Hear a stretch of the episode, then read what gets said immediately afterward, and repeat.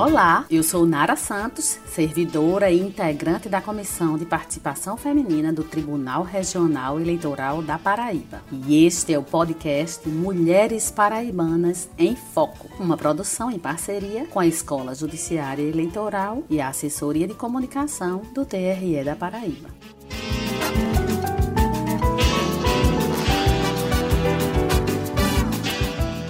Faço poemas como quem faz pão, faminta e necessária.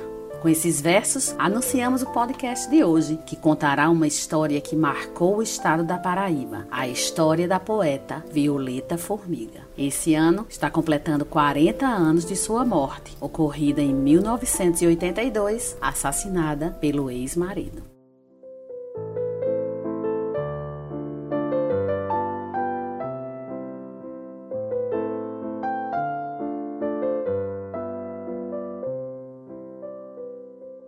Violeta de Lourdes Gonçalves Formiga, ou simplesmente Violeta Formiga, como era conhecida a poeta, era filha do senhor José Formiga e dona Prima Gonçalves Formiga. Nasceu em 28 de maio de 1951, na cidade de Pombal, sertão da Paraíba. Lá, Violeta passou a infância e a adolescência. Estudou no Colégio Diocesano e na Escola Normal Arruda Câmara. Em 1971, transferiu-se para a capital paraibana, onde veio estudar psicologia na Universidade Federal da Paraíba. E então, vivenciou Apreciando a efervescência cultural da capital, ela já se destacava pelo seu talento nas letras, especialmente na poesia. Foi por essa época que Violeta Formiga começou a divulgar seus poemas nos jornais de João Pessoa, mais precisamente no suplemento literário Correio das Artes do jornal A União. Já nos seus primeiros experimentos escritos, Violeta surpreendeu, mostrou sua potência e anunciou a sua poética assim: Nascimento. Saio de mim mesma como um pássaro do ovo. De espaço e asas faço meu aprendizado. Mágico voo. Aqui abrimos um parêntese para ressaltar a importância dos jornais como veículos de comunicação, especialmente a União, que além de trazer informações, também contribui para revelar talentos, espelhar as expressões da cultura local, especialmente a literatura. Assim, o jornal A União cumpre um importante papel social. Destacamos também o Correio das Artes, o seu suplemento literário, que é um dos mais antigos em circulação no país, tendo sido fundado em 1949, portanto, completando 73 anos neste 2022. Voltemos à história de Violeta. Além do jornal A União, ela também publicou em outros jornais locais e pelo Brasil, em cidades como São Paulo, Rio de Janeiro e Rio Grande do Sul. E foi além, publicando no exterior, nos Estados Unidos. Em 1980, a poeta Violeta Formiga lançou o seu primeiro livro, Contra a Cena apresentamos mais uma poesia dessa mulher paraibana inteira. Minha vida por uma única palavra liberdade. Então eu serei feliz, como os anjos que ainda nem nasceram. Além da sua história, sua poesia, vamos trazer curiosidades sobre a poeta. Nos anos 80, Violeta participou de um movimento artístico conhecido como Oficina Literária em João Pessoa. E o foi isso? Bem, na época, poetas andarilhos saíam pelos restaurantes, bares, antessalas de cinema e teatro, recitando poesia, distribuindo versos e cantando. Deste movimento participaram poetas, atores, atrizes e músicos, como por exemplo Tota Arcela, Otaciana Cássia, Débora Vieira, Socorro Leadebal, Arthur Silva, dentre outros. Pois bem, Violeta viveu apenas 31 anos. Este ano está completando 40 anos que ela foi assassinada pelo seu ex-marido, o advogado Antônio Olímpio Rosado Maia, no dia 21 de agosto de 1982. Segundo reportagens e depoimentos no processo do crime, Violeta pedira o divórcio porque sofria muito com o ciúme do marido. O casal ainda discutia os termos daquele divórcio quando ele cometeu o crime. A morte de Violeta se deu quando o movimento feminista ainda era incipiente na Paraíba, onde existia existia apenas um pequeno grupo de mulheres, mas já era crescente no Brasil, de modo que esse crime alavancou a sedimentação do movimento de mulheres, fazendo surgir mais grupos organizados pela Paraíba, na capital João Pessoa, e em cidades como Campina Grande e também no sertão, em Cajazeiras. Essas mulheres foram às ruas pedir o fim da violência e cobrar justiça por Violeta. Sob o slogan utilizado Quem ama não mata, deram repercussão local e nacional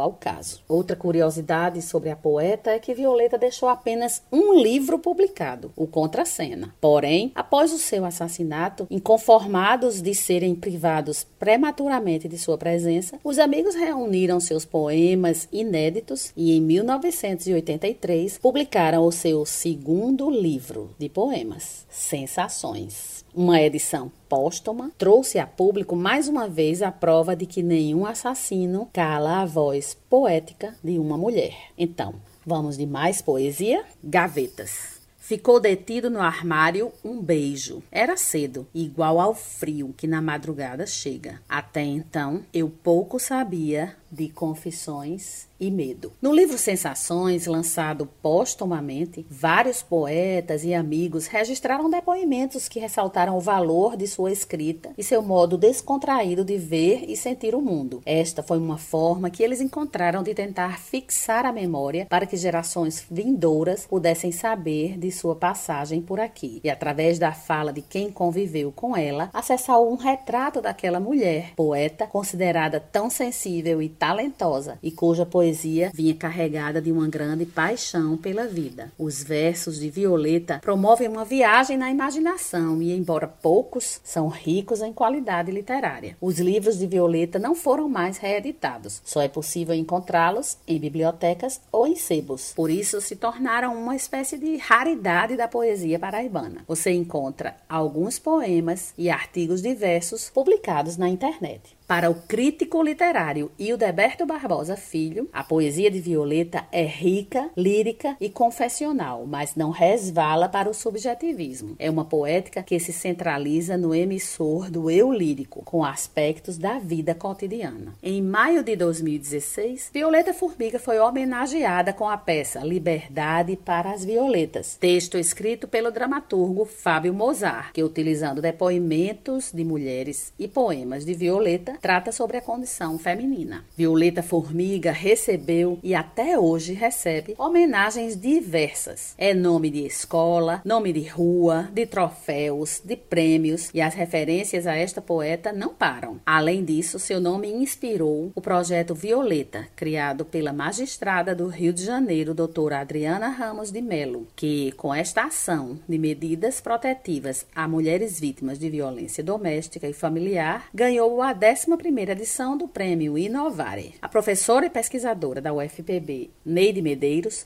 escreveu dois livros sobre a poesia de Violeta. Sua morte também foi tema de dissertação de mestrado no programa de pós-graduação em História da UFPB, onde estão compilados os jornais da época. A homenagem mais recente veio do governo do estado da Paraíba em 2021, quando o jornalista Walter Galvão escreveu sobre Violeta, publicando no livro Paraíba na Literatura o seu perfil e de mais 20 escritores importantes para a cena local. Para o jornalista e também poeta Walter Galvão, pensar a poesia de Violeta é adentrar sentidos, sensações, percepções e invenções permutáveis entre gerações de escritoras em seu modo de sentir e viver a vida e de praticar a palavra poética para expressar o espírito do tempo. Um fluxo específico de forças íntimas, subjetivas e também de energias psicossociais no mesmo campo, em convulsão da modernidade de Baudelaire e de Nízia Floresta e da pós-modernidade de Lau Siqueira e Adélia Prado. Então, como vimos, o legado de Violeta Formiga é extenso. Por isso, existem muitos motivos para lembrarmos dela, sendo um dos principais o combate à violência contra a mulher, além, é claro, da sua poesia. Na Paraíba, a história da cultura e da luta das mulheres é o solo fértil onde Violeta floresceu e para sempre estará plantada.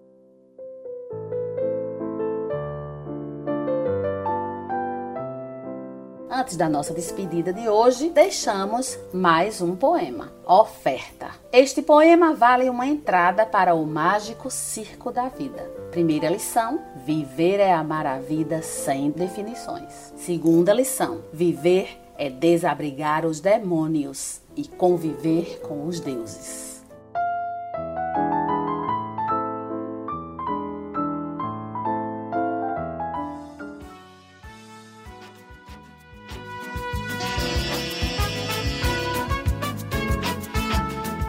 E assim, com poesia, chegamos ao fim deste episódio. Foi um prazer contar essa história para você. E para conhecer a memória de outras mulheres paraibanas importantes para a evolução da história da Paraíba, do Brasil e do mundo, continue nos acompanhando e acessando as redes sociais do Tribunal Regional Eleitoral da Paraíba. Contamos com sua participação. Até o próximo episódio, que será divulgado em abril de 2022 e contará a história da ousada desportista e professora professora nadadora Kay France. Até lá!